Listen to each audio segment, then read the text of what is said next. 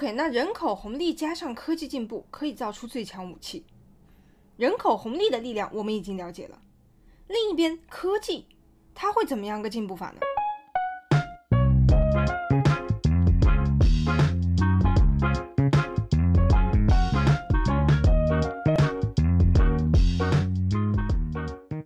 ？AI、VR、大数据、3D 列印、自动驾驶、宇宙旅行等等等等这些，现在我讲出来，应该也不会有人觉得说新鲜没有听过。新科技早就已经问世了，接下来拼的就已经不是创造和开发出新科技，而是像乐高一样，把已有的部分、已有的各个积木排列组合，把已有的各项科技拼出来，看谁能够拼出最有创意的产品和商品。把新兴的科技排出来，顺着数一遍，谁都会。但是你说要用这些新兴科技，究竟可以画出什么样的未来？具体能做什么样的事情？能够怎么样改变我们现在的生活？这就不是那么容易讲清楚的。我也是，相信你也是。那么既然大家都还不明就里啊，干嘛每天还叫着喊着第四次科技革命、第四次产业革命？因为元素多，组合成千上万，也就意味着可能性是成千上万，无极限的。能够用手里面的这些素材做出创新的人，就一定能够成为时代的弄潮儿，在商场上叱咤风云。哦哟，有那么夸张吗？我就不信了。哎，不就是一个 VR 吗？戴上一个大眼镜，然后把二 D 的东西看起来像三 D 一样，很 real，很爽。我知道的呀，可以用来看房子、看 AV、打游戏。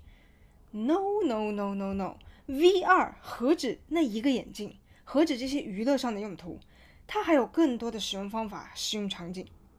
于是呢，还是那句老话，就顺时代者昌，逆时代者亡。你永远不要想着跟科技对着干。什么叫做跟科技、跟时代对着干？哪里有这种类型的叛逆？比方说，明明已经有了智慧型手机，大家都在用智慧型手机，非要说，反正我手里有大哥大，我那大哥大可以接电话，可以传简讯，我用的好好的，我干嘛要换智慧型手机？偏不，哎，这是一种类型的人，就是抱残守缺的叛逆性选手。哎，我就要特立独行。还有一种是什么呢？比如说我们刚才说到的那种担心自己的工作会被 AI 会被机器取代的中间层的制造业的劳工们，诶，新技术即将剥夺走他们工作的机会，所以他们出于保护自己的目的，或者说出于私利，也要抵制这个新兴的科技啊！我们代代相传的技术，这是我们家族的骄傲啊，你懂吗？我纳了一辈子的鞋底，做了一辈子的鞋垫了，鞋垫鞋底它就是要靠手工一针一线做的。你要给鞋垫注入人情，有温度的鞋垫才是好鞋垫，不然都是邪门歪道。做一个不恰当的比喻呢，就跟那种拆迁钉子户是差不多的原理，他就铁了心了要死守自己的阵地。心情呢，我是非常理解的，但是历史不相信眼泪，时间就会无情的证明，这种顽固的死守是毫无意义的。比如说我们现在手上戴着的那块手表，它也是经历过。很多轮的颠覆性的破坏性创新才诞生出来的。什么是破坏性创新？破坏性创新它就是区别于维持型创新的一个定义。顾名思义，一个新的方案、新的产品，它或许可以开发或者是拓宽现在现有的市场，这个就属于维持性创新。但它也同时有可能会破坏现有市场的各种连接，形成一个新的市场，那旧的市场就被淘汰了。这就是破坏性创新。手表就曾经经历过好几回破坏性创新。那一开始使用手表的习惯呢，其实是来源于英国。但是现在我们说起手表，大家第一时间会想到哪个国家呢？瑞士，就劳力士的老家瑞士嘛，全球手表业的翘楚劳力士。但是如果翻看劳力士的历史，你就会发现，劳力士的前身其实跟瑞士毫无关系。它是一个英国人跟德国人合伙在伦敦开的公司。之后呢，第一次世界大战。英国进入到战后恢复期，课税课得太猛了，很多的手表职人呢就选择聚集到了中立国的瑞士。于是呢，劳力士就把他的公司总部也从伦敦移到了瑞士。逐渐的呢，瑞士就成长成为了机械手表的生产大国。说起机械表啊，或许很多现在的年轻人估计也没有听过，也没有戴过，也没有见过。那现在都是电子表啊、石英表，甚至是智慧型手表。机械表顾名思义就是纯机械式设计的手表。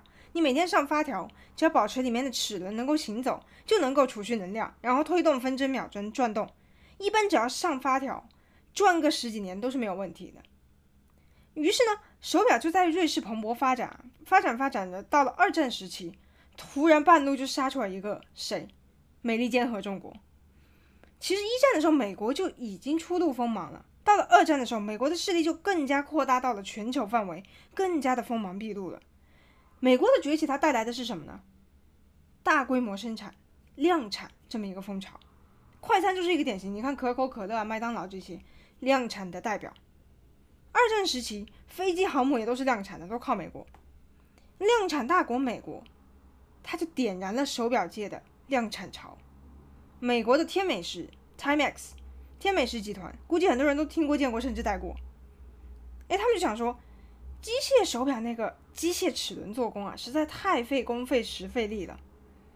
你需要一个手表职人去一个一个的镶嵌、拼接那个齿轮，纯手工，成本太高了。我们不需要那么精巧的机械结构，我们直接用电池不好吗？用电池就好了，成本又低，制作工艺又简单，方便量产。重要的是，你卖的多了，你自然钱就多嘛。然后，天美时就开始大规模的生产电池手表，赚了个盆满钵满。从此呢，手表就从机械式升级到了电池式。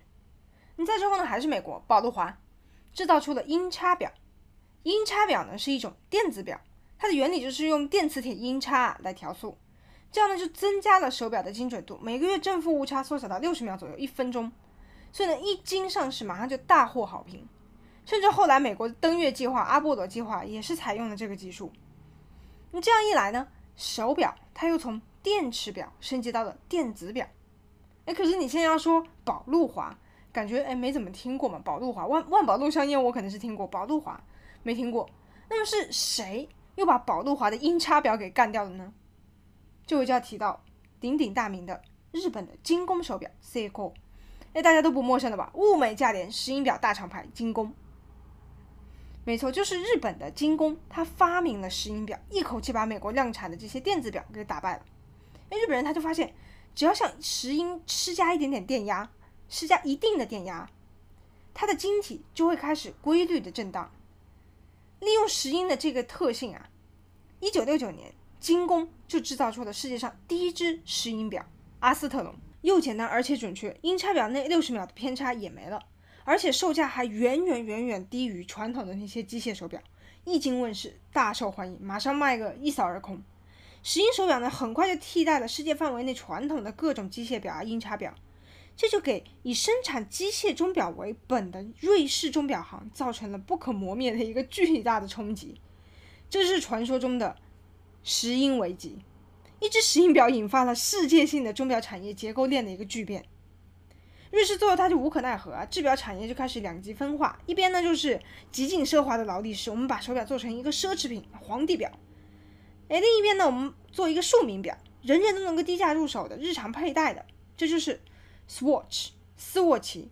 到一九八三年的时候，石英危机已经到达了一个临界点，瑞士钟表师的那个人数从一开始巅峰时期有一千六百个人，九七一一九七零年代的时候，有一千六百个人，它跌到了六百个人。一下子锐减一千个人，所以为了拯救瑞士钟表行危机而诞生的就是这个斯沃琪集团，它的商标直接就是 Swatch 的英文字旁边有那个红地白十字的瑞士国旗在旁边，说不定你小时候也戴过。塑胶的表带表盘五颜六色的，非常的活泼。那 Swatch 的战略呢，也确实是奏了效的。作为一个时尚标配呢，它就拓展了很多的消费者。可惜好景不长啊。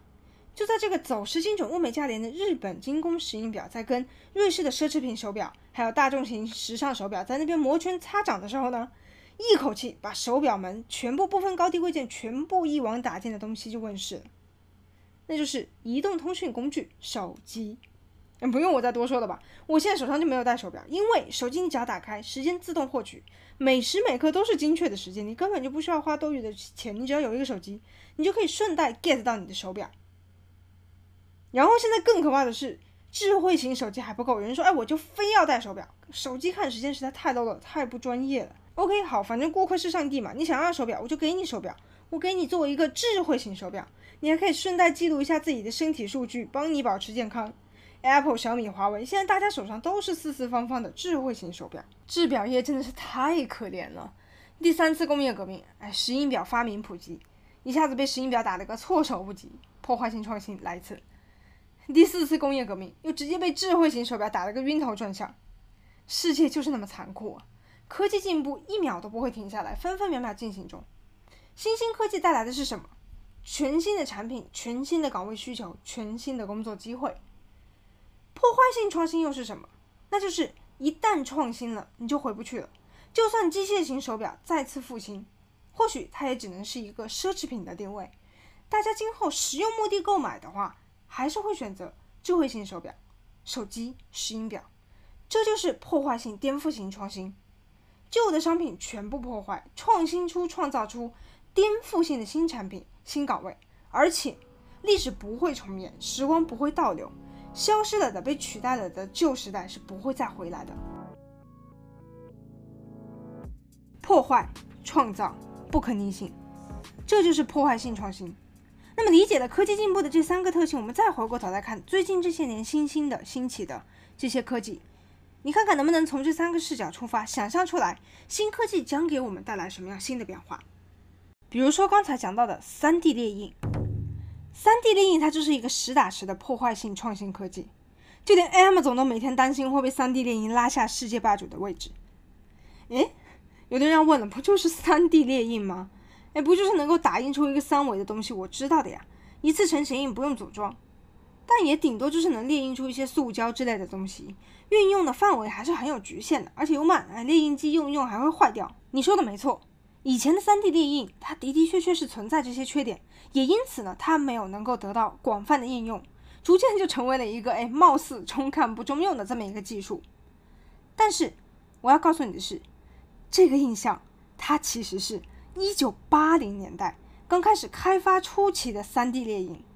我们的知识它又一次停在了四十年前，赶紧 update 起来。现在的 3D 电影呢，它已经制霸了元素周期表了，橡胶、衣服、布料、水泥、玻璃，甚至是生物细胞。而且就算是复杂的加工，它也完全不成问题。比如说，现在可以用 3D 电影来做什么？做义齿、假牙。那么我来提问啊。用 3D 电影机制作一颗假牙，甚至是一排假牙，分几个步骤？答：分三个步骤。第一步，打开 3D 电影机的门；第二步，导入材料以及数据；第三步，关上门去睡觉，睡醒了就做好。在你睡觉的那段时间，蹭蹭蹭蹭蹭，一层一层一层一层的假牙就会被慢慢的打印出来，慢慢的长出来，被列印出来，省时省力，而且成本低。最重要的是，环保。你知道以前的假牙都是怎么做出来的吗？作为一个每三个月就会去看一次牙医的牙齿很弱的牙医爱好者，我是久病成医。我现在要给大家来科普一下，做假牙都分几个步骤。以前的话，首先呢，牙医会在你的嘴里放进一团暖暖的、软软的树脂，非常的恶心，让你紧紧的咬住，等它从粉色变成绿色，变硬了以后再取出来，你牙齿的模型就做好了。然后呢，根据你牙齿凹凸的形状，再做一个你牙齿专用的模型。紧接着，你牙齿的那个模型就被送到工厂。那这时候呢，就还需要一位经验丰富的假牙技师，他要先把金属高温融化以后，然后把金属的那个液体啊灌入到模型。等待成型以后，还要精心的打磨、修整，磨成你牙齿的那个样子。如果你的牙齿太有个性了，你比如说这飞出来，那凹进去的，那就还要分好几次，反复的铸造。然后呢，把每一个部分再拼接起来，通常需要等到两个礼拜左右，半个月才能做好啊。这期间你干嘛？你牙齿不能空一个大洞啊，所以你就要小心翼翼的带着一个临时的假牙。你又不能吃太硬的，也不能吃太烫太黏的东西，不然呢，你临时假牙掉下来的话，你还要去麻烦医生给你重新装回去，非常的不方便。即便如此啊，即便如此，你已经那么辛苦了，等你装上那个等了两个礼拜的假牙，你还是有可能会觉得有异物感。一开始戴的时候还会觉得非常的不适应，甚至有可能会咬到自己的嘴巴和舌头。而且，如果你要是运气再差一点，金属假牙里面在制作过程中不小心跑进去一一两个气泡，哎，有空气，有空洞的话，假牙用用还会断开。而且而且，溶解金属的时候需要用到种类不同的各种金属，这就增大了你的身体引发金属过敏的几率，非常痛苦啊。但是如果今天我们用的是 3D 列印的话呢，医生他只需要做一件事情。他只要用小小的一颗摄像头在你的嘴巴里面绕一圈，拍一拍，牙齿的立体造影就可以马上被读取制作，十几秒，也不用你一直叼着含着那个树脂等它变硬变形。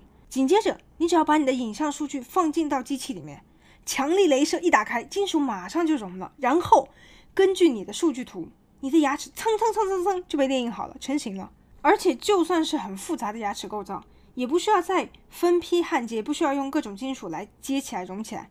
你晚上下班前放进去，第二天上班打开门，牙齿就在里面等着你。省时省力省成本，这都还是好说的。最屌的是什么？有的人可能已经察觉到，最屌的就是它完全不会浪费材料。你那颗假牙需要多少金属、多少硅胶，实际用掉的就是多少。像以前技师做假牙的时候，因为它需要打磨和造型，所以它肯定就需要有切割、有废料产生，处理那些废料也花钱，而且更重要的是对环境不好，对地球一点都不友好。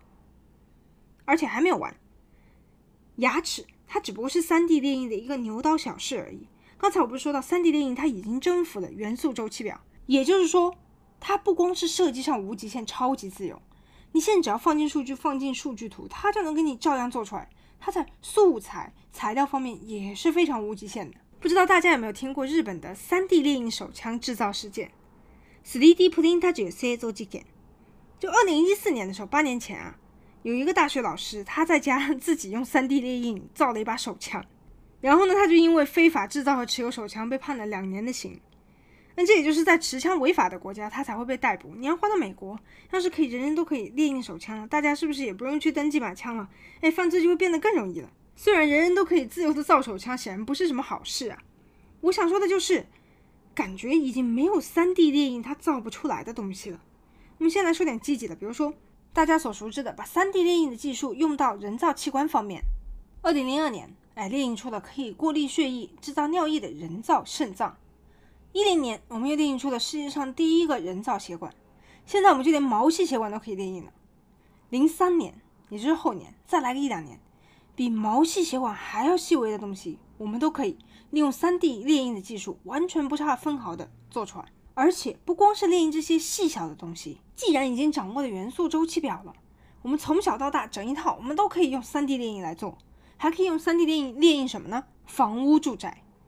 3D 列印猎印房子，我觉得也不算什么新鲜的新闻了。二零一四年的时候，中国就有一家叫做银创建筑科技的建商，二十四小时以内用 3D 列印的技术列印出了十套房子。然后呢，他要在一年以后列印出了全球最高的 3D 列印建筑，一个六层高的公寓，而且是带内装的，内装外装一体化，全部都用 3D 列印出来，一千一百平米的这么一个精装别墅。敢做敢想，非常强国的一个做法。克隆人我们都敢做 3D 电影建筑物，我们当然是做了还要再做，也没有什么伦理问题啊。科技就是需要我们这些哎去率先垂范的一个这么一个概念。如果要不是省钱，当时疫情爆发，武汉赶工盖医院的时候，完全我觉得也是可以用 3D 电影，哎，二十四小时一睁眼全部盖好了。归根到底还是我的想象力不够啊。3D 电影建筑它不仅已经不是痴人说梦，成为了现实，而且更重要的是它已经进入到了商业化应用的阶段了。而、哦、我在干嘛？我还在建商里面工作盖房子。大家每天都在说买不到地，没有房子可以盖，不动产业真的是越来越夕阳了，真的是不行了。不出十年，估计大家都要失业。我觉得这真的是真的。你想啊，设计图放进列印机，然后回家睡觉，也不需要我们这些人每天盯着图纸看，检查这检查那的，也不需要我们去招工人来搬砖盖房子，也不需要有任何的建筑材料的浪费，房子就盖好了，也没有任何废弃物残渣。残留物需要我去处理，也不用担心工人半路偷懒、中途出错，盖出来的品质不过关，盖出一个豆腐渣工程。成本低、品质好，真物美价廉。你说还有谁要买那些贵得要命的商品房？每个人都 3D 列印就好了。但是，小徐我的脑袋也就到此为止。我就是能想到，哎，我要失业了，房子要跳水、大降价了，这已经是我的极限了。人家脑袋好的想到哪一步了？我还在想地球上的事情，聪明的人已经开始翱翔宇宙了。有了 3D 电影，我们接下来是什么？移民火星，征服宇宙。OK，不用我多说了，我相信大家都知道，这个所谓的聪明人，自然就是我们最喜欢的杰夫·贝佐斯，伊隆·马斯克。贝佐斯的蓝色起源跟马斯克的 SpaceX，亚马逊跟特斯拉挣来的钱，他们两个全部都投到了太空行业里。两个人天天竞争，谁能够先去火星一趟，谁能够先在火星住下来。像小徐我啊，觉得日本不好住，我想去新加坡，我想去泰国。他们甚至觉得地球不好住，我就直接想移居别的星球了。地球已经不好住的人太多了，我不想跟你们地球人挤。我去殖民火星的话，哎，不就不用跟你们挤在一起了吗？我去开疆扩土就好了。那么好，你现在坐着航天器到了火星，难道站着过一辈子吗？肯定不行。我们要在火星上盖房子，那你是用火箭一点点把地球上的钢筋水泥全部搬过去再盖房子吗？还是说我就直接带一台 3D 列印机就地取材，我用火星上现有的材料去列印房子，哪一个成本小？贝佐斯、马斯克又不是傻子，如果没好处，人家十几亿的美金投进去吗？他们肯定都知道，只要能搬过去，我再拥有 3D 列印，火星就攻下来，它就是我的了，我就可以称霸火星了。可怕吗？脑筋转太快了，这些人，估计他们看我们普通人就跟苍蝇看人类一样，我们每天都是属于慢动作状态。哎，你们这些凡人呐，干嘛每天站着都不动，什么都不干呢？其实我们凡人勉强也是在思考的，只不过没有他们快。他们已经站在火星在看我们。话再说回来，已经知道 3D 电影可以盖房子，可以殖民火星，能做大事。那么 3D 电影就不能做一些惠民的小事吗？我们就来看一个 3D 电影在日常的应用。3D 电影加奈米技术，双管齐下会怎么样？首先，纳米技术大家应该不陌生吧？纳米非常微小，有多小？一纳米等于十亿分之一公尺，完全没有概念。要知道，病毒它还有两百纳米，肉眼你能看得到病毒吗？看不到，可想而知一纳米它有多小。但就是这个小到肉眼都不可见的纳米，它是可以控制原子跟分子，做出超级超级小的东西。去年日本的一家金属零件厂商呢，它就结合纳米技术跟 3D 列印，造出来了一个能够放在头发丝上那么小的一个微型证件，放在指尖上，你看上去就是一个小小的亮点在反光。你要用显微镜去放大看，才能看得见。你显微镜放大看以后，你就会发现，哎，这个东西麻雀虽小，五脏俱全，甲板、指挥塔、炮台什么都有，战舰的各个细节精致到就跟真的一样。它其实就是真的一样，你就是太小了运作不了。它其实估计跟真的是一样。业者呢就把照片抛在了推特上以后，乡民看到以后都说酷炫到变态。另外，他们还做了另一组微型工具。就工具箱里面那种工具，扳手啊、起子、螺丝、锯子一应俱全，但是每一个都小到拿不起来。自然，奈米跟 3D 电影，它不光是在这样的文化娱乐方面不断在创新，到了2030年的时候，它还会以一个更加令人无法想象的速度大步向前。比如说，还是说扳手，你现在想要用扳手，你就可以直接把设计图跟材料放到 3D 列印机里面，然后按下开始按钮。纳米它就会操控各个分子原子，蹭蹭蹭蹭蹭，给你列印出一个扳手来。哎，有的扳手我们现在需要什么？也想要要一个螺丝，那么你就可以直接把你的扳手放回列印机里面，然后把螺丝的设计图 set 好，纳米就会把刚才的那个扳手给分解了，哒哒哒哒，把它原子分子全部分解了，重新给你做一个螺丝出来。刚刚明明还是扳手，投了个胎就会变成螺丝。二零三零年，这就不是一个玩笑了，而会变成一个非常真实的现实。再利用环保，而且是精准制造。最让我们有实感的，会直接影响到我们生活的，比如说还有什么？我们身上穿的衣服，房子都可以列印了，那衣服自然也是可以 3D 列印的。衣服 3D 列印的话，也不会有多余的边角废料，大家也不用再去 Amazon 买什么 SM size，勉强去配合自己的身形。我们每个人都可以简简单单就达到克制化，甚至家家都可以放一台列印机，足不出户，那一边看新闻，一边旁边就衣服就列印好了。商场今后就会消失，衣服可以直接 3D 列印。在此基础上，在衣服 3D 列印的基础上，我们再加上纳米技术，那么服饰的列印又会变成什么样呢？不知道大家还有没有印象？其实几年前在科学研究，他就发表过一个随着环境的变化可以调节温度的纳米布料，用它制造出了一个一年四季都可以穿的衣服。以后我们如果有了 3D 列印来做这种纳米衣服的话，我们就可以根据周遭的温度的湿度的变化，调节纤维的结构，做到一个冬暖夏凉，保证你随时随地都处在一个非常舒适的状态。这是一个什么原理呢？比如说，在干冷状态的时候，涂在衣服纤维上的那个纳米碳管，它就会拉开距离，让衣服变得更加的宽松，可以包住你整个人，然后锁住你身体所发出来的热辐射，防止你身体的热量溢出去。在温湿的环境下呢，碳管的距离又会被拉近，那纤维的结构就会收得很紧，增大纺织物之间的那个空隙，把你身体里面的热呢就传导出去，同时还保证你透气。非常科幻吧？我讲了，我都觉得我在讲什么。你想想，有时候我们毛孔调节不好，脸上还会长痘痘。纳米布料比你的毛孔还要精准，还要聪明。热了就张开，冷了就缩起来，自由自在，随心所欲。而且今后这样的衣服，我们用 3D 列印就可以一个人搞定，从材料到成品，你一个人按下按钮就可以，并且没有任何的废弃物产生，如此的环保、永续性发展、绿色经济。你去看看现在富比士排行榜上的富豪，最热衷投资的产业都是什么？那就是绿色环保、可持续发展的各种产业，因为这是我们人类自救唯一的办法，大势所趋。好的，现在就全部串起来了。三 D 列印加上纳米技术，我们人类就可以从零污染之一一路冲到殖民火星、征服宇宙。那你说贝佐斯、马斯克还有什么理由不投资这些产业吗？我听了我都心动了，我有钱我都想要放进去啊！你要是跟我一样，资讯还停留在 3D 列印，它列印出了一个比头发丝还要细的战舰模型或者是一把手枪的话，那么今天就跟我一起来重新刷新一下世界观。记住。我们是以后会在火星上列印房子的哺乳类动物。其实不管 3D 列印也好，纳米技术也好，可见就越是这一类出现的早的新兴科技，我们就越容易忽视它之后的进步。人家都十八岁了，我们的记忆还一直停留在他一岁的样子，不行的。小朋友的成长总是非常快的，需要我们密切的去关注。那么除了 3D 列印之外，另一个成长很快的，已经步入到了成长发育的青春期阶段的科技。是什么呢？那就是 VR。VR 啊，可以看球赛、打游戏，还可以看 AV。OK，没错，这些娱乐方面当然是可以。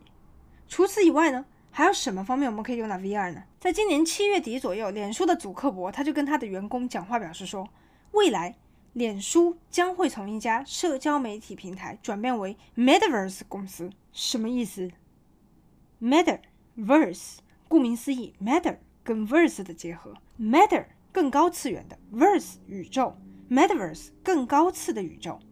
这个词它其实本身是取自于美国一个作家的科幻小说，叫做《溃雪》（Snow Crash）。他书里面描述出一个可以让人类用虚拟化身和数字城市在 3D 空间内互动的这么一个虚拟实境，就叫做 Metaverse。那祖克伯现在正在努力实现这个 Metaverse，把它带到现实生活中。他就要用 VR 跟 AR 打造出这样一个可以连接虚拟跟现实的 Metaverse 的空间。其实，脸书在之前就已经发布过它的一个虚拟会议室服务 Horizon Workroom，就是一个升级版 Zoom 的概念，就像 Line 的 Avatar 一样，你可以自己拼凑设计出一个跟你很像的专属于你的虚拟形象。从头到脚，鼻子、眼睛、睫毛、衣服配饰都可以自己 DIY。只要你造的够真实，你的同事朋友就可以一眼认出来这是你。那所有人都可以运用 VR 设备登入这个虚拟的会议室。加入以后呢，大家就可以像在真实的会议室一样，坐在彼此的旁边。然后每个人头上都会有名字，还会支持身体追踪。比如说你抬头看的同时呢，或者是你回头看房间的白板的时候，那个虚拟会议室的视线呢，也会跟着你一起移动。再比如说，你给你的同事比心按赞，你的虚拟化身也会跟着你一起竖起大拇指来。我之前在听萌萌站起来的时候，我就听到有人戏称这个是脸书推出的观落音服务，大家一起灵魂出窍。虽然对于经常看科幻的人来说，这种虚拟形象极近靠近真实的概念也并不算什么新鲜的东西，但是重要的还是这个概念它正在走向市场化，正在逐渐变成一个事实。那么接着看。VR 日常社交、工作、开会都可以用，还可以用来干嘛？来了来了来了！我们最关心的一个方面，医疗产业方面，我们也可以用 VR，用 VR 可以治病，而且还是应用于精神类的、心理上的疾病。哎，我一开始听 VR 可以治病，我想象的就是远程治疗嘛，我用 VR 给你切一切肿瘤，给你接一接血管什么的。结果人家直接用 VR 给你治心病了。我还没有爬到山腰呢，人家一脚就登顶了，直接开始治疗最难的心理疾病。哎，比如说可以治什么？不安焦虑症、被害妄想症。万一这个电梯到二十楼停住，突然不动了，我该怎么办？我会不会被热死、被困死、被饿死在里面？因为自己的想象而感到不安或者焦虑的这种病患，你让他戴上 VR 去临场体验一次，你就告诉他，停住也没有关系，没什么好怕的，你按一按报警铃就可以可以解决了，很 OK 的。那他的病症可能就会得到缓解，甚至治愈，并且现在就连抑郁症啊、忧郁症也在尝试用 VR 进行心理疏导跟治疗，还可以用来干嘛？比如说，脑神经受损的患者出了车祸，伤到了运动神经，左腿不听话，动不了了，也可以让他戴上 VR 眼镜，给他一个幻觉，让他感觉自己好像正在奔跑，正在用左腿踢球上楼，等等等等，你就一直刺激他的神经，告诉大脑，你的腿其实还能动，你那个左腿，跟正常的左腿没有任何区别，让他的脑啊自己就产生错觉、幻觉，哎，告诉自己说我的腿没有问题，从而重新开始给腿输送讯号，慢慢康复之类。可见，不光是娱乐产业，就连跟人的健康息息相关的医疗现场，VR 也可以派上很大的用场。所以 VR 现在才会那么被看好，那么多人愿意去投资它、开发它。为什么投资家们总是那么会找潜力股，我那么会赚钱？就是因为他们看得长远。新的技术从被研发出来的时候，脑袋好的人他们就已经开始描绘这个技术的实际应用场景。他们都知道啊，VR 以后不光是打打游戏可以用，还可以用在医疗、教育、广告、社群媒体等等各种领域，所以值得我花钱去赞助他、投资他、买他的股票。技术它从研发到实验阶段，再到实际应用、广泛推广普及之间呢，其实有很长的一段期间需要去等待。成功的投资人和我们普通人不同的就是，他们能够在初期阶段就慧眼识珠，而而我们普通人呢，是等到新兴科技已经广泛投入应用了，哇，大火，太厉害了吧也，我们才想起来去跟风。你像乔布斯，他估计在刚推出网际网络的时候就已经开始构思 iPhone 了。我们要直到用到 iPhone 四才知道，哇，iPhone 到底有多跨时代，为时已晚，好处啊早就被那些聪明的人抢先拿走。那我们只能接着来找下一个潜力股是什么呢？那除了 3D 列印 VR，哎，还有什么是今后的潜力股呢？电子书，电子书，我现在就有 Kindle 啊，我就在看电子书，有什么好稀奇的？有什么好潜力的？就我已经在用了，不需要小徐你再继续来这边叨叨叨叨解释了。或者说是，我就坚持读书一定要用纸质书籍，不然没有阅读的感觉。那实际上呢，现在出版业界也的确是这样，纸质书跟电子书是处于一个并存的状态。那书里面这个作者就分析了这种并存的状态，它会永远的持续下去吗？纸质书籍它会消失吗？还是说电子书籍再过几年流行就过了，自然消灭了呢？作者他就说，现在纸质书籍还在继续印刷出版。它也是一个蛙跳模式的表现，因为纸质书籍的市场基础还有消费者购买纸质书籍的消费习惯，经年累月根深蒂固，而且很长一段时间都没有任何大的变革。同样的，我们可以看随身听、CD、DVD 这些东西，以前我们都用随身听啊，用 DVD 机去听歌、看电影。最近几年，大家逐渐开始，大部分切换到串流平台，但其实在此之前，我们有过磁带、黑胶唱片、光盘、蓝光。音像行业是经过一步步的进化，才逐渐从硬体播放到音乐电影，不需要再一个个去购买、租借或者下载，而是直接在平台上点来看，直接享受听音乐和看电影的这个时光，而不需要再入手一个承载它的媒体媒介。串流平台是这样一点点、一步步慢慢渗透到大家自己的日常生活里去的。那反观书籍的出版业界呢，就没有任何的特别的变化。哎，顶多就是纸质书变成了精装的纸质书，哎，立体书、绘本，或者说是扫二维码可以听声音之类的。出版界的它的生态圈呢，并没有什么实质性的革新。但是，这并不意味着这个生态圈就固若金汤。作者他就在书里面断言到说，现在的出版业界不可能永恒不变的，纸质书籍它终将走向灭亡。哎，怎么可能？小薰，你开玩笑吧？就算电子书它一百万个方便，你要完全取代纸质书籍，怎么可能？我无法想象。其实原理就跟我之前讲到的那个手表业界是一样的。电子书它就是一个破坏性创新，它也具备着破坏性创新的最大特征，那是什么？不可逆性。今后无论有多少个千回百转，纸质书也永远卖不过电子书了。你现在回头看一下你家里面的书柜里还有漫画吗？你还会买杂志回家看吗？我小时候最期待就是每个礼拜出一期的《Vista 看天下》，因为我是寄宿在学校，没有手机，没有网络，也没有电视，所以我想要了解外部世界，就指望着这本杂志了。可是我已经十多年没有再买过这本杂志了，而且就算要读，我也会读电子版。现在新闻媒体、报纸、杂志也都努力想要 shift 到电子版上，纷纷想要上串流平台，YouTube、Spotify，去这些平台上开设自己的频道。报纸啊、漫画、杂志，现在很多都是用 App 在看了。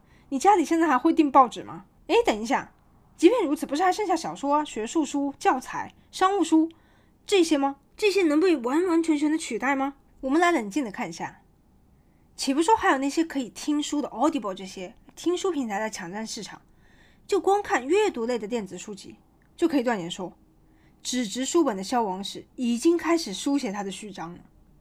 从哪里开始？还是从非洲。二零三零年，它注定就是非洲年。刚才不是讲到说，非洲它迎来了婴儿潮，二零三零年它就要升级成全球人口的第二大国。孩子多了，需要什么？俗话说，苦不能苦孩子，穷不能穷教育啊。接下来呢，就是让非洲的小孩每个人都可以有读书和学习的机会。比如现在就有一个 NPO 非营利组织，叫做 World Reader 的，他们就构建了一个专门提供非洲小孩免费下载阅读电子书的平台。到我录音为止啊。他们现在在网站上更新的数据，阅读总量已经超过了六千五百万本。那你想想，六千五百万本书，如果是纸质的，你寄过去，跟你用六千五百万本电子书，数据压缩好了，电子邮件发过去，哪一个比较方便？哪一个比较快捷？哪一个更加节约资源和成本？那必然是电子书啊！而且你只要有一个电子书阅读器，甚至都不需要是 Kindle 或者是平板电脑，你只要有一只手机。甚至这只手机你都不需要是新品，也不需要是 iPhone，二手的也没有关系。手机里面下载好几万部的藏书数据，你只要把这一只小小的手机邮寄到给非洲的小朋友，小朋友人手一只小手机，想读多少书都没有问题。哎，他也开心，你也开心，你好，他也好。那么显而易见的结论是什么？以后一个将会占据世界人口三分之一的非洲的新中产阶级的小朋友们，他们都会是纯电子书时代。他们从小都是读电子书长大的，你觉得他们长大以后还会回头去买纸质书吗？不会。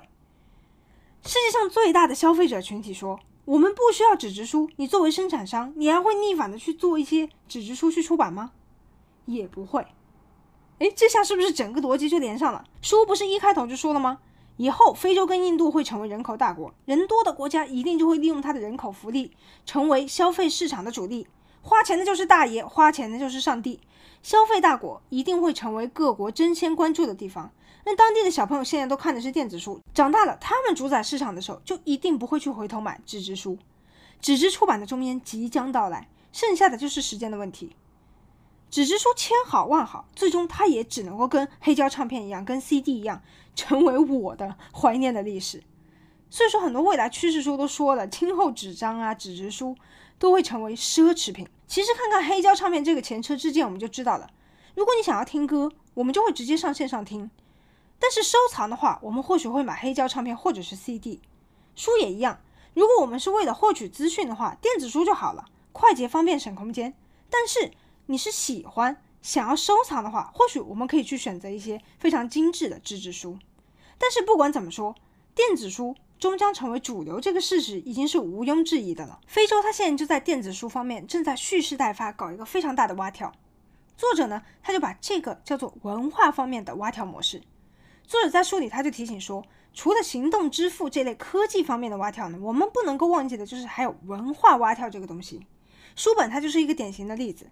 那后进国家它读书困难，所以它直接跳过了纸质出版这个业界发展的步骤，晋级到了电子书文化。与之相似的还有什么？书里还举例了一个红酒的文化蛙跳。我看完以后也是觉得深有实感。那现在全球都有网络购物，人人都会用 Amazon。哎，美国、英国、德国、日本、台湾到处都是，全世界都有电商平台。但是在欧美国家，有一样东西在电商平台在网上卖不动，根本卖不动，没有销量，就是红酒。与之形成鲜明对比的就是在中国，红酒的线上贩卖反应却是非常良好的。红酒在网络上卖的就跟那个拖鞋、厕纸这些日常用品一样，销量惊人。这是为什么呢？像欧美国家，包括日本啊，自己生活的周遭啊、周边就有很多红酒的专卖店、酒庄，所以红酒初心者也好，红酒爱好者也好，他就可以直接去 winery 里面、去店里面。要，不懂的可以请店员推荐。品酒行家呢，也可以直接请店员拿出自己在意的那些酒来品尝，品尝以后我再买。所以不需要，也没有必要再去用电商去买红酒。可是像中国呢，红酒的酒庄还没有那么那么多，那么普及，所以大家想要喝红酒的时候呢，去电商平台购买反而更加的便利。这就是文化上的一个蛙跳，因为基础设施齐全，所以满足于现状，停滞不前；因为不方便，所以大家就跳过了一些麻烦的步骤，直接进入到下一关。中国现在是这样，非洲呢，紧接着也会变成这样，行动支付电子书逐渐就会成为主流。那么我们知道的这样的未来，接下来就可以想到应对之法了。之前在讲后疫情时代的时候，我就曾经提到过，未来有一个关键字至关重要，那就是共享、共享经济啊。这本书也是同样的论调，作者他就断言说，以后共享经济一定会成为主流，并且会更加更加快、加速成长。以前啊，特别是我们的上一代、父母那一辈，他们理想中完美的人生是什么？呃，找份好工作，赚钱，买房、买车，然后结婚。那个是他们那个时空背景下的梦想，他们那个共同体对于幸福美满的一个美好的愿景。那对于千禧世代的我们呢，就是一九九零年以后出生的我们这个世代呢，就逐渐不在于执着于买车买房了。比如说我自己，驾照也没有，我也不会觉得说买车买房是我的终极目标，它会是一个衡量我幸福与否的标准。可能有人会笑我说：“你连驾照也没有，你也太逊了吧。”但是其实现在不考驾照，或者是考了驾照没有开过车的人，估计根本不在少数。因为我们就发现，没有车好像也不会怎么样，反而是为什么非要有驾照、有车才合理？喜欢开车的，你把开车作为一种休闲娱乐，当然是没有问题。可是如果你只是把车当做一种代步工具的话，我们有大众运输，我们有地铁、有电车、有共享单车、有出租车、有 Uber、有 Grab 等等这些搭车的服务，我们拿出手机、拿出 App，手指一戳就可以叫来车。我们又何必再花时间花钱去学开车，再去买车来开？我们伟大的人类啊，他发明了拼车的概念。哎，我有车有时间，于是呢，我就开着我的车载着这个没车赶时间的你。你给我钱，只要买我开车的这一段时间就好了，非常的合算，双赢嘛。Uber 的商业模式就很典型，利用共享经济让大家可以容易的达到零工，用碎片时间去挣钱。这个就叫做 Gig Economy，零工经济。Gig 呢，它是英文的俚语。意思就是特定的时间的工作的意思。很多 gig worker 啊，他们就没有必要再去从属某一个公司去找一个正职，或者去企业当员工去打工，去在固定的时间地点出勤。他们可以选择更有弹性的、更加多元的，甚至是利用网络来寻找兼职，自己接案子。换个角度来看呢，这就是一个非常有效的劳动力共享。劳动力的共享，这就是工作方式转换的一个非常重要的转捩点，从拥有。到共享，以前的工作方式呢，我们就是成立一家公司，然后公司雇佣员工，底下呢就会有很多的正职员工隶属。那后来呢，劳动力不够了，逐渐的就不够用了，我们就出现了什么兼职打工的，哎，劳动力共享就往前一步了。我不需要你正式加入我们公司，你只要哎固定的这个时间段你来出出勤来帮我就可以了。现在我们要做的是什么？更加的摆脱这些束缚，我都不需要组织的这个框架去捆绑劳动力了。你也不需要在固定的时间作为一个打工仔来出现。比如说，我们可以看到 Uber 啊、Facebook、阿里巴巴还有蚂蚁金服这些成立不到十年，估值就超过了十亿的这些独角兽企业，他们有什么共通点？他们的员工并非超过几千几万，虽然他们的市值已经快要超过十个亿，但是他们的员工总数相对很少。他们是根据。业务的需求去找相应的人才，去找那些 gig worker 来完成工作。不光是这些独角兽企业，相信大家自己生活当中也是有实感的。共享经济正在逐渐走进我们的日常。比如说音乐，不用再买唱片，不用再去花钱下载来听，而是用串流平台订阅会员随便听。出门旅行呢，也不一定非要住酒店住旅馆，我们会用 Airbnb 看看有没有好的民宿。也，下班回家会偶尔用 Uber 叫车来享受一下不用挤地铁的这个幸福。或许现在这些服务的使用比率呢，只占到我们生活的三四成，但是到了二零三零年，只要再来十年，共享服务的花费会远远超过我们现在用于购买和拥有的支出。衣服包包不用再买了，订阅制租来穿，能共享的，共享起来更方便的，我们就不会再去拥有，而是会选择共享。十年后。共享消费会是我们生活中占比更多的一个消费项目，共享消费终将会超过个人资产。那么好，如果你觉得共享这个观念已经陈腔滥调了，我们再来看一个有一点点意外的：二零三零年，货币种类将会比国家的数量还要多。切，我还以为你要跟我说以后钱这个概念会消失，大家全部共产主义和谐社会。十年后也是还没有真善美到这个地步了，但是货币种类。多过国家数量，听上去也很魔幻，不是吗？通常合法的货币都是由每个国家的中央银行机构来发行跟控制的。你肯定没有见过有人去拿游戏币买高丽菜的，因为这不是合法货币。大部分呢都是一个国家只有一种合法的货币，就算有例外，比如说欧盟的话，它可以用通用货币欧元之类的。那怎么想也是，哎，货币数量比国家总数少，这才合逻辑啊。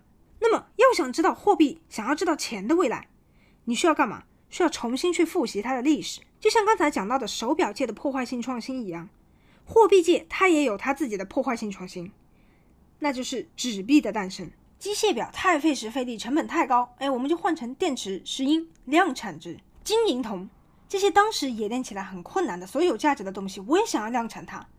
但是有一个问题，珍贵重金属实在是太难量产了，我累了。哎，那我就想出一个办法，我用纸来替代它，我把纸变成大家公认的通货，我赋予它价值，我人工让它变不就好了吗？改变物质，我不如改变大家的意识来得快啊！你现在拿起你手里那张钞票看两秒钟，你就会发现一个奇怪的现象：怎么看它都是一张纸啊，一张可以撕碎泡烂的一张纸啊！为什么上面写一百，我就可以把它当做一百块钱用出去？到底是为什么？发明了纸币概念的这个人，他脑袋也太厉害了耶！是谁发明的？具体这个已经不可考了。但是忽必烈，成吉思汗的孙子，就《射雕英雄传》里面郭靖好兄弟拖雷的儿子。他把纸币发扬光大，普及到了民间，推广到了国外，这个是有史可依的。那可能有人还有印象，以前历史课上不是教过，哎，宋朝的纸币交子，它是最早的纸币。不过呢，当时纸币还是和硬币，就是和金银铜，它们是一起混着使用的，并没有完全能够取代货币。一直到了元朝的时候，忽必烈他就说：“哎，干嘛非要硬币不可啊？干嘛非要用金银元宝？我们直接用纸不就行了吗？全部给我用纸。”我忽必烈说它有价值，它就是有价值的。然后大刀阔斧，金融改革很合理啊。游牧民族当然要轻装上阵，你还装一堆叮叮当当的金属在身上，自找麻烦。再后来，马可波罗环游世界来到中国旅行，看到纸币大吃一惊。哎，这不是纸吗？怎么在这片土地上大家用纸来交换物资？不可思议呀！哎，那小徐，我是不是也可以有样学样？我开个小徐银行，我印一套小徐币，一百小徐币，我可以出门买一个蛋饼回来吗？用脚趾头想都知道不可能，因为我没有公信力，没有人会觉得小徐币转手到下一个人还可以被承认，可以流通得起来。之所以忽必烈说那张纸有价值，大家就相信他；而小徐我说小徐币有价值，大家不肯相信我，原因就在于忽必烈他是用他的威信，用他的公信力建立起的纸币流通的系统。大家也知道，忽必烈统治下的元朝政府不会那么轻易的、那么容易的灭亡，所以大家才选择相信这张纸的价值。是元这个国家保证了它的价值，保证了它的流通。有价值的不是纸本身，而是纸背后的那个流通系统。书里面他就举了一个非常有意思的例子，他说百年之前其实就有人察觉到这一点，然后基于这个原理，真的发行起了自己的货币，就跟小徐币一样的货币。那这个人是谁呢？达利，萨尔瓦多·达利，就是那个融化的表挂在桌子上、挂在树枝上、在沙滩上的那个，大家都见过的软中的那幅画的作者，超现实主义代表人物的那个，标志性的翘胡子达利。他去高级餐厅吃饭，吃完饭付账，以前那个年代都是用支票付钱，大老板哎，高级钢笔，然后写一串谁都读不懂的署名，过几天呢银行根据支票上的金额汇款给对方的那个支票，就以前的人的信用卡的概念。达利呢，他就很狡猾。他会在支票上一直涂涂画画的，然后还刻意让老板跟工作人员看到，因为他知道我是大画家达利，如果我在支票上涂鸦，他们一定会视若珍宝，肯定就不会拿着那个支票去银行兑换了。哎，这样下来我的钱不就省下来了吗？我就随便涂两笔，也不费什么事情，还可以省钱。一个霸王餐新吃法解锁。果然，那店家也中招。收到支票以后，他们一看啊，上面有大画师达利的画作，你别说兑换了，直接用画框装裱起来。虽然只是寥寥数笔的草稿，又框起来那个支票挂起来。达利呢，一辈子他签了成千上万的空白支票，给自己省了很多的钱。那市面上到处都是达利签过名的版画素描，那这也直接导致了现在达利作品的一个乱象。因为那是有名的大画家达利，所以商店老板们才会纷纷相信。他一边吃饭一边随手涂鸦的那个作品，会比真金白银更加有价值。他的达利空头支票，他的达利币才可以换到饭。通货就是这种性质的东西，你只要有公信力，大家愿意相信它的价值，它就可以成为一个通货。所以最近几年，比特币才会横空出世，大家都在努力的挖矿。我之前就有听到有关于伊朗的一个新闻报道，说伊朗啊经常停电，特别今年降雨量暴减，减了一半。政府就开始施行轮流停电，每个区至少都要停停电停两个小时左右。少则一个礼拜一次，多则两三次，民众就抗议啊。结果政府就宣布说，因为太多人在挖矿、挖比特币，太费电了，所以电力供应严重不足。他下了禁令，禁止挖矿四个月。嗯，这个是今年五月份的新闻，所以说现在应该也是解禁了，已经。大家现在应该已经复工挖矿去了。我一开始听到这个新闻，我觉得哇，这个理由也太荒唐了吧！准确的说是，我觉得很震惊。我觉得这绝对是骗我，怎么伊朗会有那么多人在挖矿？比特币。结果我一查不得了，发现人家这个政府不是随便信口开河编出来的理由。伊朗的虚拟货币普及率真的超级高的，这就跟我当时知道非洲大到可以塞下整个北欧的时候一样震惊。根据调查说啊，全世界大约百分之四点五的比特币挖矿活动都发生在伊朗，就快要挤进全球三大挖矿国了。第一大呢是中国，第二是美国，第三是哈萨克斯坦，这也很震惊啊。第四是俄罗斯，紧接着第五是伊朗。伊朗每年比特币挖矿收入都逼近十亿美元，而且在伊朗，加密货币你只要是合法开采的，你就可以使用，你可以直接用于进口融资，你可以兑换的，这个是伊朗中央政府直接批准的。当然，伊朗它是有它自己特殊的国情，因为他们现在出口贸易方面受到很多美国的限制。他们如果使用加密货币、加密电子货币的话，他们就可以直接进出口货物，避开美国的监视跟制约，减轻国内受到的这种经济上的冲击。但是我还是觉得不可思议。同样的，二零二一年，我还在日本花纸币，人家伊朗的国家银行已经批准数字货币的兑换跟使用了，我太震惊了。这显然也是一个很大的文化上的挖挑。不过震惊归震惊，知道了伊朗的这个动向，我就更加的理解了数字货币的流通。就是今明两天，不用等太久的事情。通货的本质就是保证它的信用度，假账户减少的金额能够顺利到乙账户里面支付，这个行为就完成了。所以，我们只要利用区块链技术，就没有密码，我们没有办法进行更改和转移。我们完全可以造一个公共账户，发行一个虚拟的数位加密货币，让大家可以安心的自由交易。大家就突然发现，哎，货币它不一定非要国家来发行，你只要有公信力、有信用力。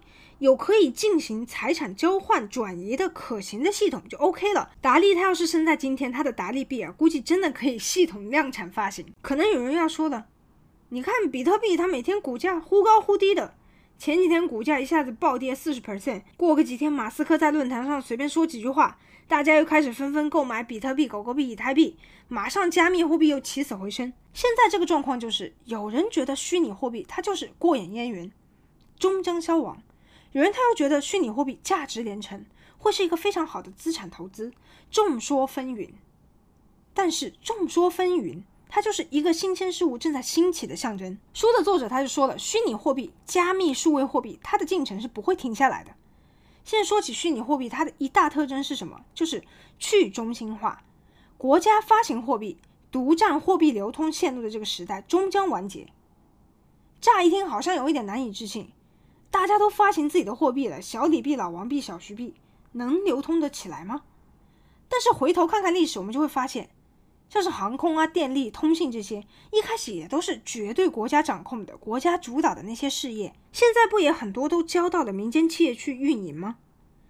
基础设施投资规模大的那些业界啊，从一开始都是由国家由上到下国营的，当他从国营转交到民营的时候，大家都曾经质疑过。哎，这 OK 吗？这放心吗？可是到今天，有人会说，我不敢坐虎航，我不敢坐 Peach 的飞机，因为它是民营航空，我怕它飞到一半掉下来。我现在签约的电信服务，它也是民营的，家里面用的电力，它也是民营的。以前用的都是中华什么什么、中国什么什么的，现在选择很多，市场有效竞争当中，根本就不会存在有国家垄断的情况，你只要选择最适合自己的 plan 就可以了。同样的。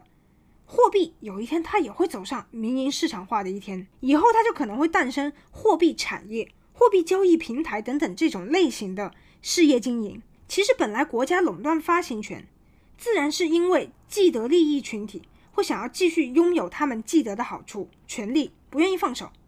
从这个角度来看，比特币、以太币这些虚拟货币，国家无法控制发行的数量跟流向，通货膨胀的担忧就没有了。或许在当年。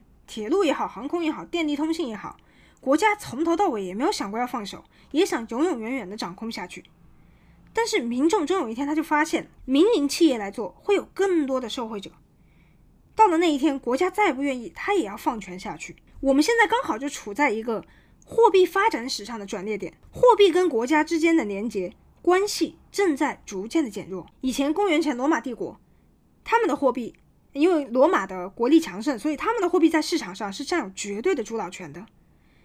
比如说，第一次世界大战以后，德国、奥地利这些战败国，他们的货币就大幅贬值。美国称霸世界，货币体系也就自然而然的以美元为中心为基础而成立。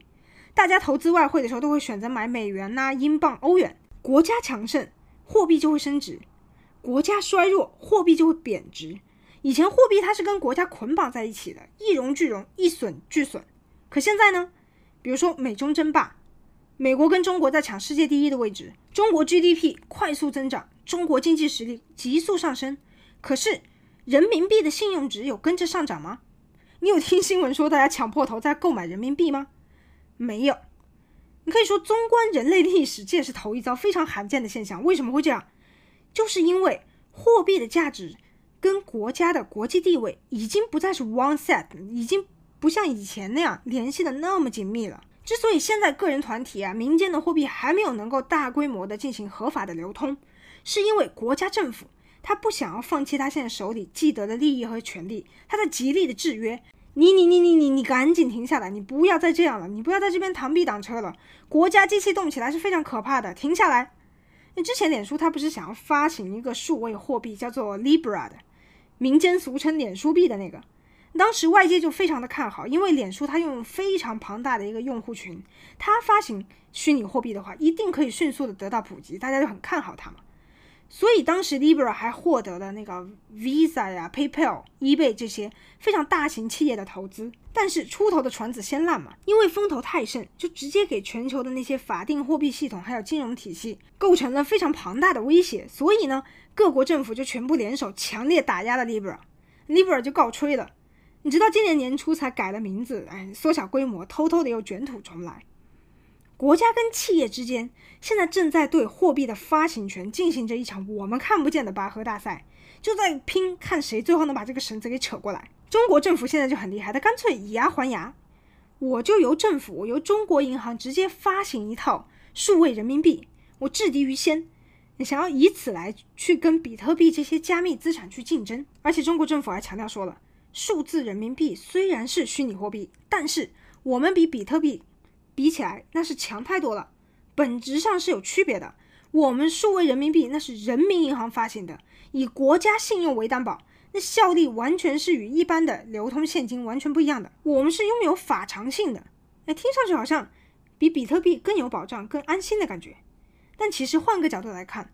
数字人民币的实质跟比特币这些数位加密货币是有本质的区别的，它只是作为流通中的人民币现金的一个功能属性上的辅助，它其实跟纸钞是完全一样的，只不过是数位化的形态。作者就在书里面说，你回头看看历史，你就能明白，时代潮流不会撒谎，去中心化一定是必然的，不久的将来肯定会有一个非垄断式的分权去中心的货币体系出现。到那一天，货币流通将会更加的便利，我们的全球化将会更加的彻底。你看，像现在人在海外想要汇款啊、转账啊，这些都非常麻烦的。两国之间各种手续、各种盖章、各种办手续以后，你才可以开通网络银行。而且汇率变动啊、取款存款也有诸多不便。而且现在我说的还只是个人账户，商务方面运用的话，手续就更加的麻烦了。但是今后网络银行、行动支付更加普及，货币也自由化了。各种手续就可以去繁从简，更加便利了。现在银行业已经是公认的夕阳产业了，风中残烛啊！你喘气喘大了一口都会熄灭的状态。你要家里面有小孩，现在说毕业以后要去银行当工作人员，赶紧阻止他。首先呢，银行这个实体店铺就不需要了，你只要有一个 app，有一个网站就够了。日本乐天银行，它就是一个纯网络银行，没有实体店的，只有一个网站一个 app，一千一百万的用户，日本最大级。我妈前几天跟我说，家楼底下那个银行要被拆迁了，银行职员推荐她赶紧去办理网络银行，不然 ATM 领钱都困难。我一开始还以为她被人诈骗了。可见呢，银行实体店的确是正在减少。紧接着呢，银行职员这个职业呢，以后也要不复存在，不太需要了。我们都懒得去银行了，不需要再去窗口找银行职员咨询了，直接用 App 回答问题就靠 AI，靠机器人，甚至用 QA 的那些问题及检索也够了。对于银行这个业界，我们人类现在只需要有一个项目，就是金钱移动这个唯一的业务，而这个业务也并不需要人工去操作。为什么敢说到那么绝对呢？你回望历史，柯达，黄底红字中间一个大红 K 的那个柯达，如果跟我一样是一九九零年以后出生的人呢，应该会觉得很熟悉。你小时候一直梦想就想要拥有一台柯达的傻瓜相机，柯达胶卷。以前照的相都存在胶卷上，然后要送去照相馆显影洗出来才可以。当数码相机问世，智慧型手机拍照功能越来越强大的时候，柯达它也不是没有感受到过威胁，但是他们就天真的以为，就算是数码相机，大家终究还是会把它洗出来、显影出来，塞到相册里。显影了几百年，怎么可能一朝一夕大家突然就都不洗相片了？然后二零一二年，柯达破产了，就是那么残酷。我们现在肯定觉得说，哎，洗相片有必要吗？我手机相簿还能放大，还能加滤镜，我洗出来干嘛？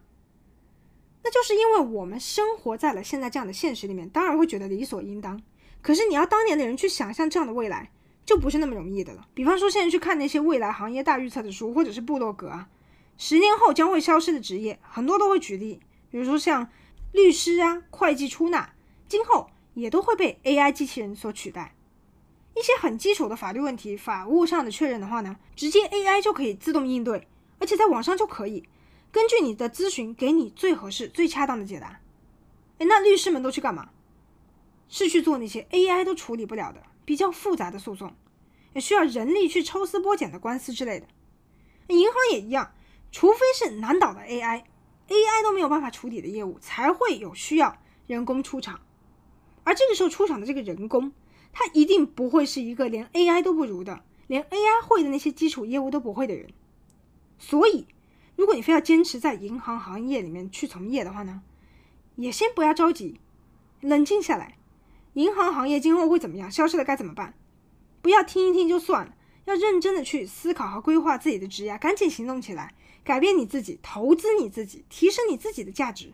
保证，就算银行没了，你自己也可以屹立不倒，这才是关键。劝世我就劝到这里了。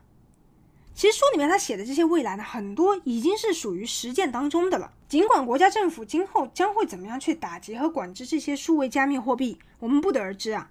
而且比特币、比特币也确实尚未真正取代任何实体的货币，但是它们的出现已经让我们意识到、认识到区块链技术。认识到区块链技术对我们所熟知的世界将会产生的影响，因为它的密码就保证你输入的数据绝对不会被篡改，所以一个私人发行的货币也可以得到大家的青睐。那么，利用区块链技术的这个不可篡改的安全性，我们现在已经可以干嘛了？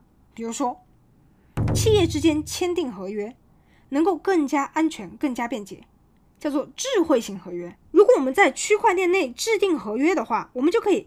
安心的针对合约内容进行互动，哎，双方协商修改，因为你一旦写入，没有密码就没有办法轻易的去修改，而且契约的执行啊、记账、追踪、汇款等等等等，你每一次交易都会留下记录，方便追踪。所以区块链技术可以让我们极大程度的简化，并且加速现行的管理，而且今后双方还可以进行数位货币的转账交易，既提供了传统合约的安全，又减少了合约缔结的时候。各项的时间呐、人力成本，那么还有什么方面呢？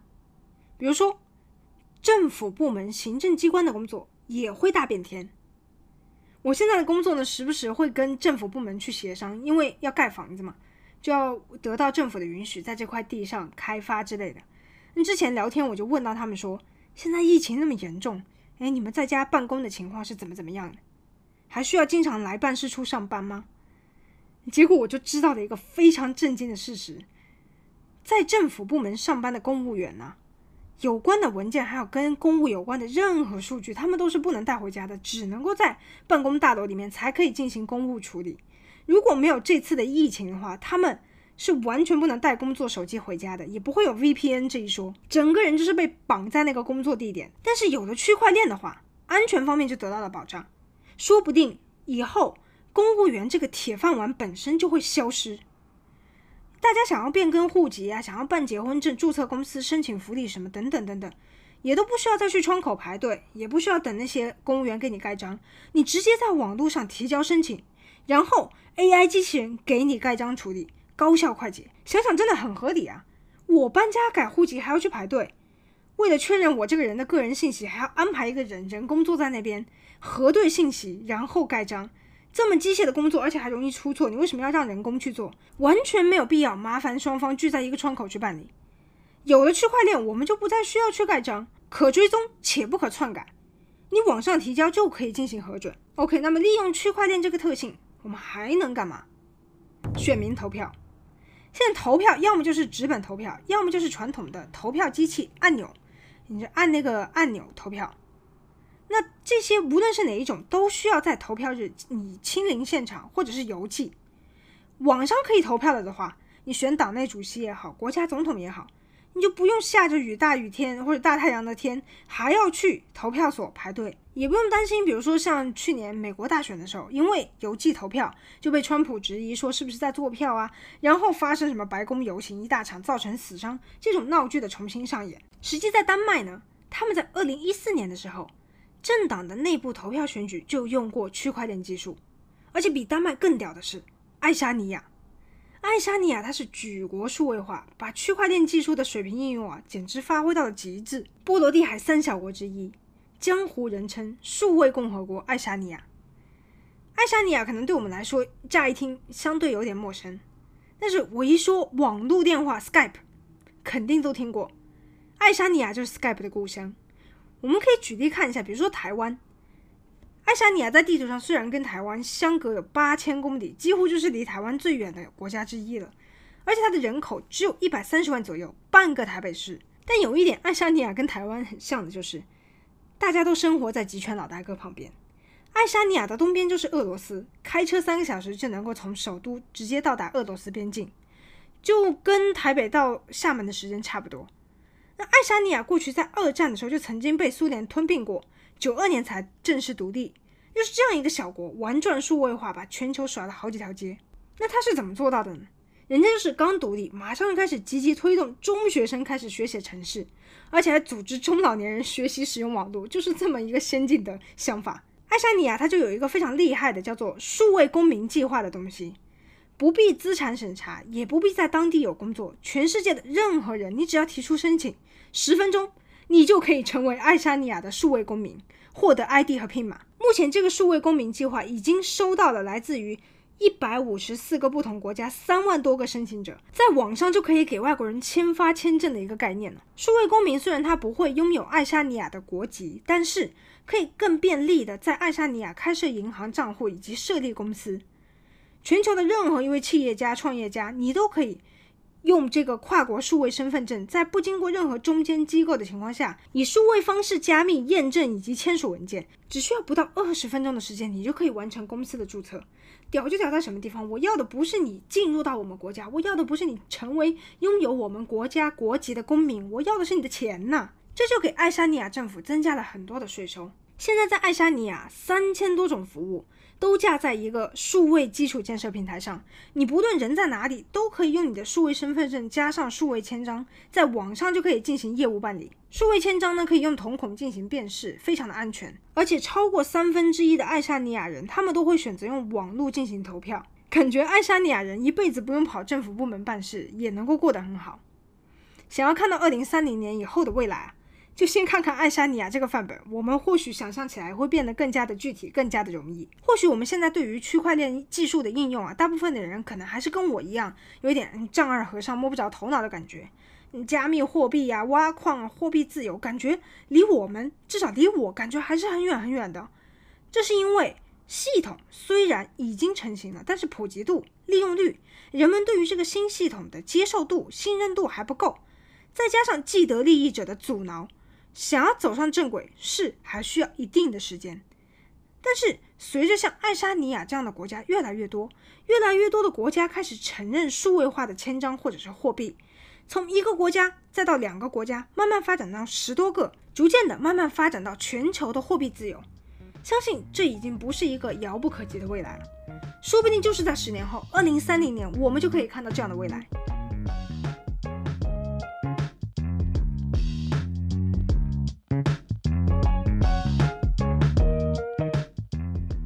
零一九年，两年前，人类首次成功拍到了黑洞的照片，震惊了全世界。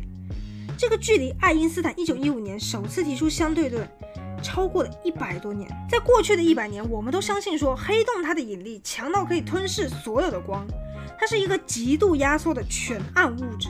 所以，我们人类永远都没有办法直接拍摄到黑洞的，因为它没有光嘛。谁又能够想到这个曾经被认为是永远无法拍出来的黑洞，现在我们只要上网检索一下，每个人都能够看到它的样子。我印象非常深刻的是，领导黑洞拍摄的那个天文学家，他就在接受采访的时候说：“从前以为看不见的，现在看见了。未来就是那么超乎想象。